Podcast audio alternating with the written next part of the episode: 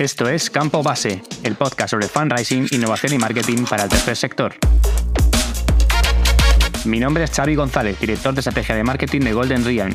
En cada episodio conversaremos con personas expertas en el ámbito social para conocer las tendencias que están transformando el sector. Las puertas de nuestro campo base están abiertas. Empezamos. Muy buenas a todos y todas. Hoy tenemos en campo base a Susana Atienza. Susana es la directora de Marketing y Fundraising de Médicos del Mundo desde hace más de 10 años, desarrollando una estrategia de captación de fondos de la entidad que combina estrategias tradicionales con innovación. Además, actualmente es presidenta del Comité de Emergencia, la unión de seis de las entidades mayores en ayuda humanitaria de nuestro país. Es profesora del Máster y Dirección de Captación de Fondos para Entidades No Lucrativas en la Universidad Complutense de Madrid. Hoy queremos hablar con ella sobre estrategia y planificación en fundraising para afrontar nuevos retos y cómo combinar modelos maduros con test de innovación. Susana, muchas gracias por estar hoy aquí. Nada, gracias a ti por, por invitarme a este espacio, un placer. Susana, ¿cómo crees que pueden convivir modelos maduros de fundraising con test de innovación en una estrategia y cuál es la planificación de este proceso? La primera idea de todas es que cuando hablamos de innovación estamos hablando de, lo que son nuevos procesos, nuevas técnicas, ideas exitosas. Entonces, realmente innovación puede aplicarse a, a muchos de los ámbitos. A veces simplemente repensar cómo son los procesos que tú tienes invento, de gestión de cobros de un donante y de repente darte cuenta que tienes ahí una tasa de caída muy elevada por la, propia forma de pago, por ejemplo, no está siendo la óptima, el hecho de cambiar ese proceso ya es, digamos que ya es una innovación interna. Si nos ligamos más a, lo que son lo, lo, que entendemos por innovación dentro del fundraising, que es pues, pues pensar eso, nuevas ideas que se salen out of the box de lo que normalmente solemos, solemos hacer, lo más importante, lo has dicho tú en la pregunta, es la propia estrategia. Es decir, nosotros necesitamos tener una estrategia a un medio plazo. Ahora mismo, con los tiempos que corren, el medio plazo son dos años, porque más allá es, bastante difícil pensar, pero por lo menos sí que saber a dos años, ¿no? En qué canales estamos, con qué modelo organizativo, con qué procesos y qué eh, resultados queremos alcanzar en términos tanto pues de donantes, de ingresos y en términos un poco de, rentabilidad y retorno de la inversión. Teniendo esa estrategia, lo importantísimo y la, forma en la que puedan combinar los modelos es teniendo justamente lo que es un plan operativo en el corto plazo que aterrice muy, muy, muy definidamente lo que es el seguimiento presupuestario. Es, es decir, tú al final puedes combinar ambos modelos si te resulta rentable. E, es así de sencillo. Entonces, así de sencillo, así de complicado. Lo fundamental es que tengas una recopilación de datos para poder tener métricas que te permitan analizar resultados y resultados desde un punto de vista sobre todo económico, es decir, el riesgo económico que tú estás asumiendo, cuáles son los resultados, entra dentro de ese margen en el que tú has previsto que puedes invertir, es el retorno de la inversión que tú esperabas. Si tú tienes eso controlado, digamos que pueden convivir ambos modelos. Si tú no tienes las garantías de que tienes las formas de poder medir los resultados y analizarlos, no te metas todavía en, en, estos charcos hasta tener esto organizado, porque te puedes llevar una sorpresa y algún disgusto. Ahora mismo en Médicos del Mundo, ¿qué porcentaje aproximadamente de recursos humanos y de inversión en vuestro departamento se dedica a modelos asentados y qué porcentaje se dedica a detección de nuevas vías de fundraising aproximadamente? Estamos en un entorno de un 8%, entre un 8 y 10% aproximadamente, que bueno, nosotros la verdad es que no, no es algo que me, resulta interesante esta pregunta y me gustaría conocer el resto del sector, ¿no? En qué niveles se mueve. Para nosotros sí que ha sido una apuesta y sí que ha cambiado en los, en los últimos años, ¿no? Eh, yo llevo trabajando en Médicos del Mundo 10 años y entonces eh, en estos 10 años ha cambiado mucho el fundraising. Y digamos que de alguna manera ahora estamos en un momento en el que la necesidad te obliga a innovar. ¿Por qué? Porque los modelos tradicionales que hace 10 años funcionaban fenomenal, ¿no? La captación en calle, el telemarketing, la generación de leads, eran canales que con eso realmente estaban funcionando muy bien y tú de alguna forma pues cubrías tus objetivos presupuestarios. Ahora, por lo menos en Médicos del Mundo, solamente con esos canales nos resulta muy complicado. Y además es que estamos viendo que la tendencia, la tasa de respuesta en esos canales está siendo decreciente, ¿no? Es una curva que ya está en un nivel de madurez amplio. Entonces, tienes que reinventarte, o sea, eh, reinventarte en morir en este caso. Entonces, aquí pues sí que vamos yendo hacia una línea dedicando cada vez más presupuesto. aquí me resulta interesante eh, una experiencia de Médicos del Mundo que es que llevamos dos años en los que hemos conseguido subvenciones públicas para hacer innovación en fundraising. Y entonces eso es algo que creo que a lo mejor a nuestros oyentes puede resultar interesante explorar esa vía, ¿no? Porque dices, bueno, ahora mismo el tema de la innovación sí que se está premiando en todos los sectores en fundraising también y bueno, que es una vía también a explorar, claro. Me parece súper interesante cómo, cómo lo planteas y de hecho es un tema que ha salido recurrentemente en este podcast, ¿no? Cómo quizás las metodologías tradicionales de fundraising están en una curva descendente y cómo la necesidad obliga un poco a la innovación, ¿no? En este sentido, mi pregunta es, ¿ha variado mucho este porcentaje que decías entre el 8 y 10% en los últimos años? ¿Has notado como que de repente necesitas hacer un, empujón mayor en los últimos 2, mm, 3 años a lo que quizá estabais haciendo los 7, 8 años anteriores? Sí, si estamos hablando de 7 o 8 años anteriores, realmente propiamente innovación como, como tal, yo te diría que prácticamente muy poquito, muy poquito. En los dos últimos años, claro, se han juntado además una serie de, condicionantes externos eh, grandes, ¿no? O sea, la sociedad ha cambiado mucho en términos de fundraising y en general, ¿no? Eh, hemos pasado una pandemia, tenemos una guerra en Europa, estamos en una situación de crisis económica y de muchísima incertidumbre. Entonces, eso hace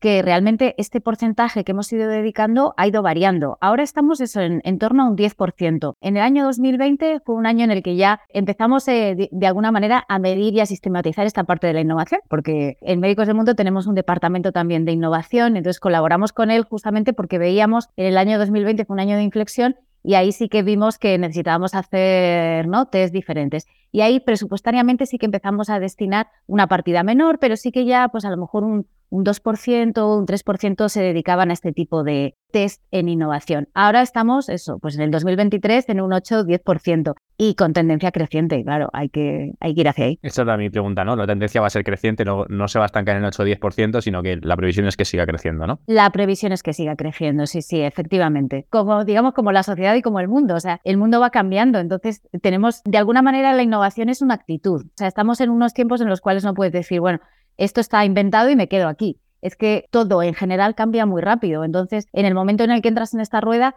tienes que permanecer de forma creciente en esta rueda. Y, la actitud es decir, pues eso cada vez más y cada vez en nuevos ámbitos y creciendo, claro. ¿Y cuáles son los principales retos que afrontasteis en el momento de tomar esa fecha que ha dicho 2020, tomar la determinación de apostar por la innovación? Lo pienso en una entidad quizá más pequeña de médicos del mundo o incluso más grande, que se plantee este reto. ¿Qué dificultades os encontrasteis y cómo las superasteis? La dificultad principal son las limitaciones de recursos. O sea, somos organizaciones sociales en las cuales ya normalmente el porcentaje que se destina del presupuesto de la organización a la captación de fondos es un presupuesto lo más ajustado posible, ¿no? O sea, se trata de conseguir un retorno de la inversión, pero eh, claro, somos organizaciones sociales y ahí siempre siempre vamos ajustados, ¿no? Siempre vamos ajustados. Cuando encima planteas que tiene que ser un test en el cual no sabes cuál va a ser el retorno que vas a conseguir, pues ahí, claro, eh, tienes unas dificultades mayores, dificultades mayores por la propia responsabilidad en el uso de los recursos, porque claro, aquí estamos hablando que son fondos, digamos, que, vienen de donantes. Entonces tienes una responsabilidad en que esos fondos que tú tienes para la captación multipliquen lo que el donante te ha dado para que incluso vea incrementado el impacto de lo que te ha dado. Cuando no lo, esto no lo tienes muy seguro, hay una responsabilidad interna en el propio departamento que, de, fundraising y hay también en la organización pues algunas preocupaciones y digamos algunas resistencias internas a la hora de la innovación. Yo creo que en general en todas las organizaciones sociales el departamento de fundraising es el departamento más innovador. Yo creo que esto creo que es una afirmación generalizada. El resto de departamentos y áreas siempre van un poquito más atrás. Entonces, claro, cuando tú planteas a tus juntas internas, a tus compañeros de otros departamentos, ¿no? al comité de dirección, el hecho de decir vamos a hacer una innovación y además que tiene que ver con la, inversión económica, pues hay una serie de resistencias internas que, bueno, que hay que vencer. ¿Cómo las vences? Pues a través de la analítica y los datos. Es decir, si tú planteas eh, toda innovación, no quiere decir que no tenga un plan metodológico detrás. No tiene nada que ver. O sea, tú vas a innovar, pero tú sabes perfectamente el riesgo que estás asumiendo con esa innovación. Tú sabes perfectamente en qué rangos puedes tener tu éxito y cómo vas a medir si, ha funcionado o no ha funcionado. Entonces, si tú planteas ese plan de acción diciendo, bueno, eh, este riesgo está acotado, si no funciona bien, digamos que ese impacto está ya controlado y está medido. Lo que estamos el riesgo que asumimos es limitado y, controlado, repito.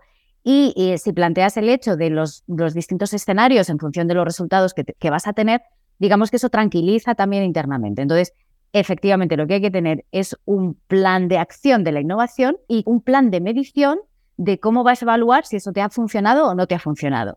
Y eso al final ha sido la mejor manera, digamos, de, generar esa cultura de la innovación, ¿no? Diciendo, bueno, estás innovando, pero dentro de un proceso metodológico ordenado. ¿Cómo identificáis en Médicos del Mundo esas nuevas oportunidades de fundraising que quizá creáis que encajan con vuestras estrategias de fundraising y qué herramientas y métodos son efectivas para implementarlas? Yo creo que en este tema lo principal es mirar hacia afuera. Hay que mirar hacia afuera. Muchas veces las organizaciones, ¿no? Eh, en general, no solo del tercer sector, en general, pues tendemos a hacer mucho análisis interno, que es necesario, ¿eh? es necesario. Eso sería la parte 2 de lo que voy a comentar. Es necesario, pero el mirar hacia afuera es lo primero. Tú tienes que conocer en qué mundo te mueves. Y cuando digo mirar hacia afuera, estamos hablando en sentido amplio, es decir, puede sonar un poco así, pero los departamentos de marketing de las organizaciones sociales tenemos que mirar qué se está haciendo el marketing en otros sectores, porque digamos que al final el que es consumidor de productos de gran consumo es también nuestro donante, ¿no? Y no son, digamos, no son ni personas diferentes ni responde a voluntades distintas. tenemos que ver a la persona pues como un todo como somos todos, ¿no? Que consumimos, que vamos al supermercado, que luego tenemos un tiempo de ocio. Entonces, hay que entender a las personas y ahí, pues dentro de las, las empresas, por ejemplo, dedican muchos recursos a hacer estos estudios de, mercado y, y, demás, que a lo mejor recursos que no tenemos las organizaciones sociales. Entonces, tienes que tener siempre un ojo atento a qué se está moviendo. Tienes que mirar fuera incluso de tu propio país, es decir, pues qué experiencias están funcionando en otros países, qué, se está haciendo allí, qué no se esté haciendo aquí, qué podría ser trasladable. Tienes que mirar también a otras organizaciones, ¿no? Que dices, bueno, pues tienes que, estar atento, ¿no? A qué, a qué se hace. Y fundamental, tienes que escuchar a la gente, escuchar a la ciudadanía, estar donde la gente habla, donde la gente se expresa. Tienes que estar en las redes sociales, pero no solo contando tu discurso, sino escuchando, escuchando. Esta parte a mí me parece fundamental y que yo yo siempre lo repito internamente. Tan importante es decir cosas y nuestro mensaje como escuchar. Y entonces aquí cambia muchísimo cuando tú te dedicas a esa escucha activa para entender cómo funcionan las cosas, cuáles son las motivaciones y ahí muchas veces tienes la clave ¿no? para, para poder hacerlo. La otra parte es ese análisis interno, es decir, por un lado tienes esas oportunidades que te surgen mirando fuera, pero el análisis interno, por ejemplo, de identificar qué problemas tienes y qué, y qué no te está funcionando, también te obliga a decir, bueno, si yo tengo este problema, tengo que encontrar una solución a este problema concreto, ¿no? Entonces, digamos que es otra vía de abordaje, es decir, tú innovas para mejorar o porque tienes un problema. Entonces, identifica tus problemas y eso también pues te solventará. Y luego, fundamental, en esto soy como muy pesada, el hecho de la medición, medición, medición. La mejor herramienta, el mejor método es la medición. Si tú no vas a poder medir, no lo inicies, asegúrate que vas a tener un, retorno en datos de lo que tú estás haciendo y mire, ten suficientes herramientas de medición para, para, analizar los resultados. Y luego el método más efectivo también en este sentido es la actitud. Hay, hay que hacer un chip mental en el sentido de, pensar que lo que hacemos te puede servir un año, dos años, un mes o un día, porque el, el mundo cambia. Entonces es una actitud ya. La innovación es una actitud y no dar por sentado nada en el tiempo, decir, esto me ha funcionado hasta hoy, pero a partir de hoy no me, no me funciona, pues aquí hay que, hay que estar en un proceso constante de identificación de estas oportunidades. Hablas mucho de medición, de analizar los datos, de las métricas, de, ver los resultados, y ese es un tema que, me interesa, ¿no? Porque creo que las entidades quizá más pequeñas ¿no? le cueste quizá más esa, esas métricas y esas mediciones. En el caso de Médicos del Mundo, ¿no? Que estéis integrando innovación con métodos o metodologías tradicionales de fundraising, ¿cuáles son las métricas o los indicadores en los que ponéis el para tener en cuenta el éxito de vuestra estrategia? La métrica fundamental es el retorno de la inversión, el ROI. Esa es la métrica fundamental por la que se, se, mueve nuestra vida, por decirlo de alguna manera. Tú tienes que saber el retorno de la inversión es cuánto invierto y cuántos ingresos consigo. Ese es el, el, básico de partida. Este retorno de la inversión, claro, tú puedes tener una visión de corto plazo de tu retorno de la inversión, es decir, es una acción que en este momento yo he invertido tanto y en este momento esta acción concretamente me ha generado estos ingresos. O puedes analizar también el retorno de la inversión a un medio plazo, es decir, es una acción que a mí me permite seguir generando ingresos más allá de mi inversión en el momento puntual. Sobre todo, es una acción que me trae, por ejemplo, donantes recurrentes, ¿no? Que van a ser o socios, eh, colaboradores recurrentes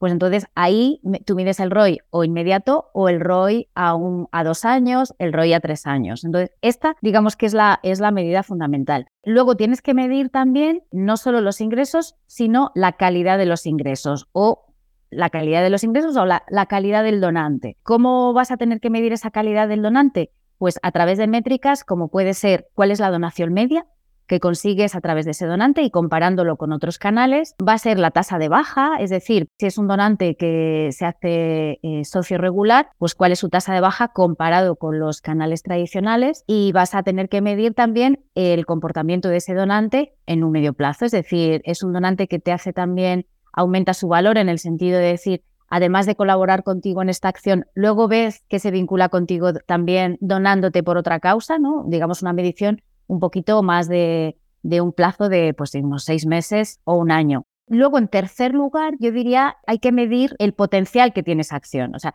por ordenar las ideas, es el retorno que me ha generado inmediato, la calidad de ese donante y luego pensar eh, cuál es el potencial de esa acción, ¿no? Porque hay que valorarla en términos también de cuál es la audiencia que yo he conseguido, es decir, a cuántas personas he logrado impactar con esta acción. Es verdad que a partir de ahí mides el porcentaje de la tasa de respuesta de quienes me han donado y quienes no me han donado de toda esta audiencia a la que yo he impactado. Y luego tendrás que medir de quienes nos han donado de esta audiencia, quiénes son nuevos donantes que no teníamos en la organización o donantes que ya tenías en la organización.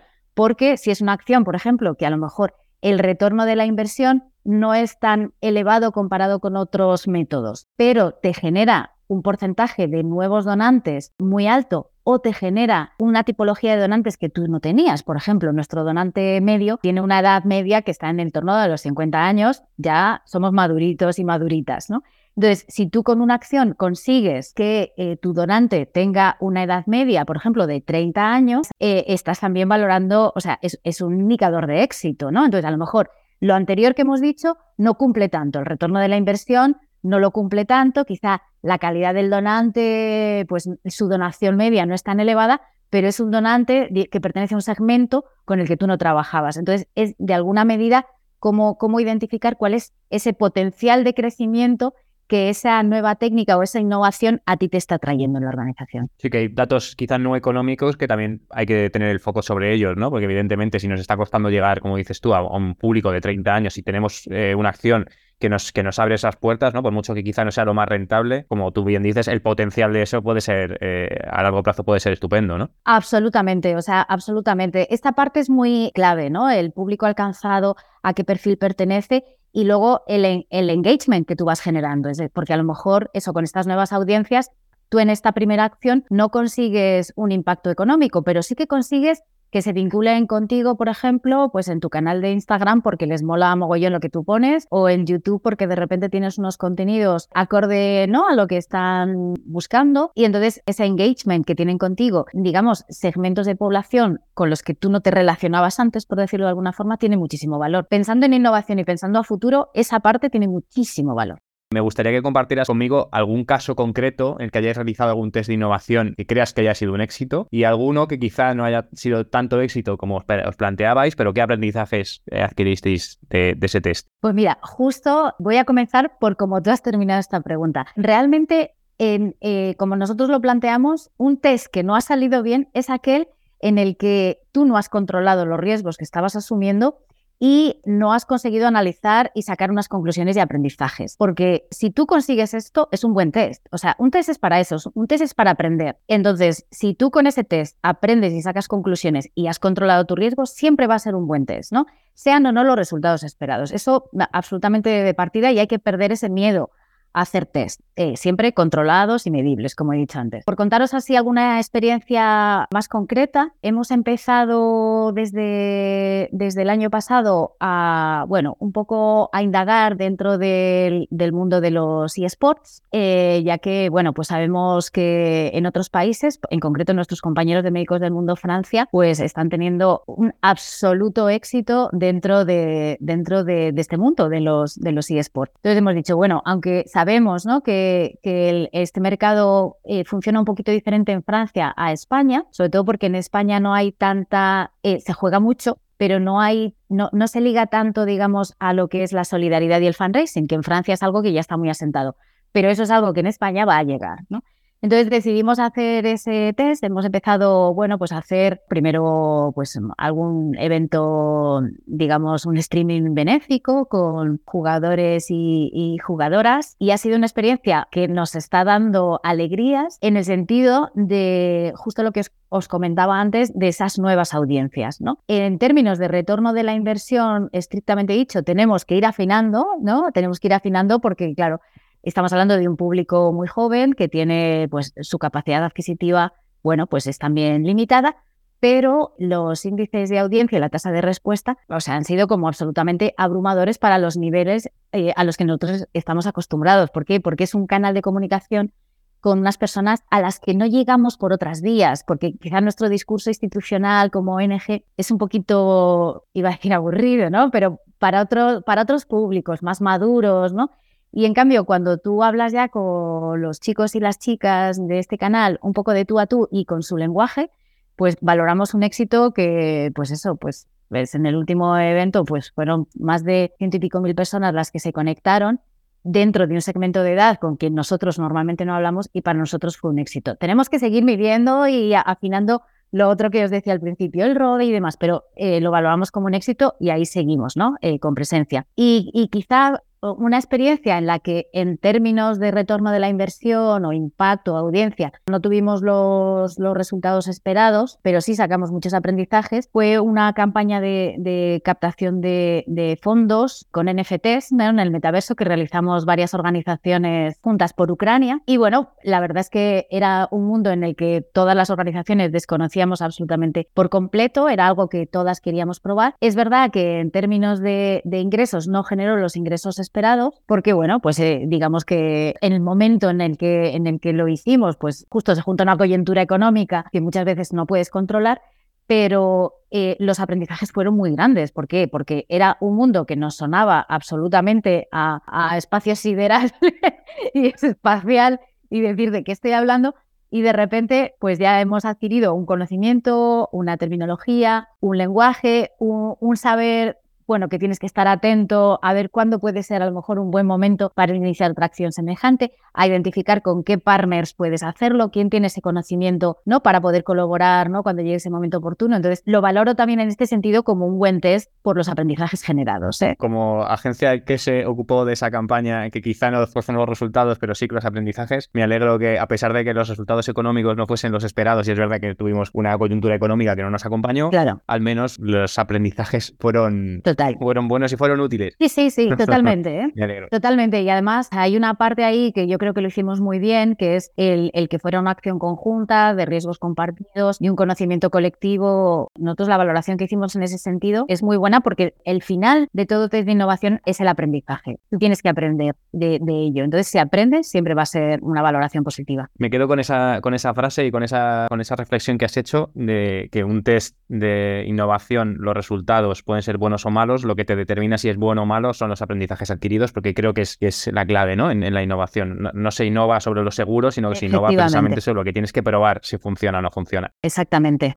Pues muchísimas gracias, Susana. Ha sido súper interesante, como siempre, hablar contigo. Seguimos en contacto. Muchas gracias por haber participado en Campo Base. A ti por invitarme y un, un placer.